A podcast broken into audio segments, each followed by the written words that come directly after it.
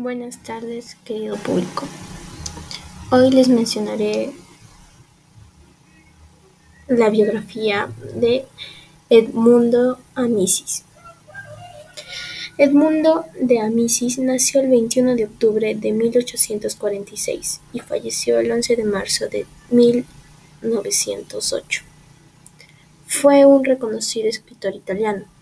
Estudió en un liceo de Turín Entró a los 16 en la Academia Militar de Modena, donde se recibió de oficial.